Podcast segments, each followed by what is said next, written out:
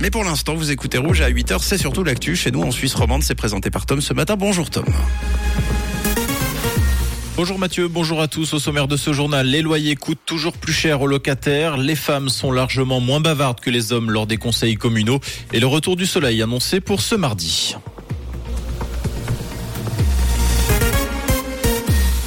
Les logements coûtent toujours plus cher aux locataires. Sur la dernière année, les loyers ont augmenté en moyenne de 2,6%. Le Valais est le canton le plus touché avec une augmentation de 4%.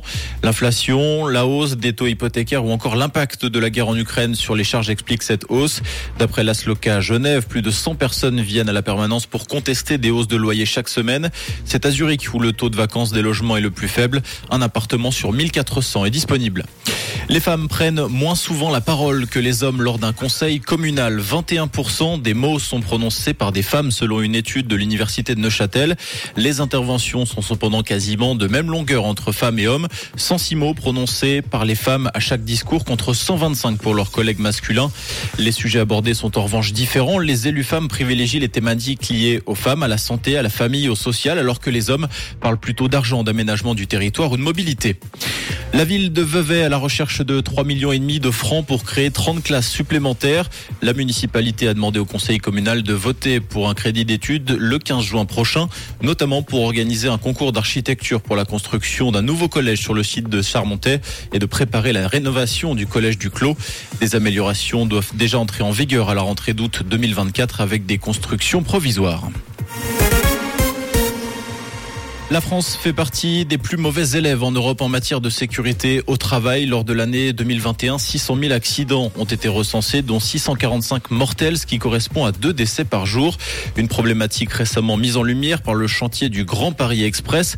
Depuis le début des travaux en 2015, cinq ouvriers ont perdu la vie sur ce projet prévoyant la construction de quatre nouvelles lignes de métro automatiques dans le sous-sol parisien. Le dernier en date, le 6 avril dernier, un ouvrier de 22 ans qui a été écrasé par une chute de blocs de béton. L'Australie part en croisade contre le vapotage. Le ministre australien de la Santé, qui accuse l'industrie du tabac de vouloir rendre les adolescents accros à la nicotine, vient d'annoncer des mesures strictes pour limiter le vapotage. Canberra va interdire les cigarettes électroniques à usage unique, cesser les importations des versions délivrables sans ordonnance et restreindre la quantité de nicotine dans les e-cigarettes. Rappelons que l'Australie est pionnière dans la lutte contre le tabagisme. En 2012, elle était devenue le premier pays à imposer le paquet de cigarettes neutres. En tennis, retour gagnant pour Dominique Stricker à Prague. Le gaucher bernois s'est imposé 6-2, 6-2 face au Macédonien Kalin Ivanovski. Dominique Stricker, qui était absent des courtes depuis plus d'un mois pour soigner une douleur au pied. En huitième de finale, il sera opposé au Brésilien Felipe Malini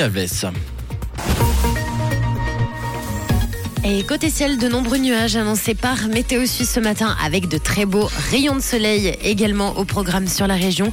On compte 5 degrés à Fribourg et à La Chaux-de-Fonds et 8 degrés à Saint-Pré et à Buchillon avec de très belles éclaircies hein, pour la mi-journée, des températures en hausse, très douces pour la saison. Une belle journée et bonne route avec Rouge.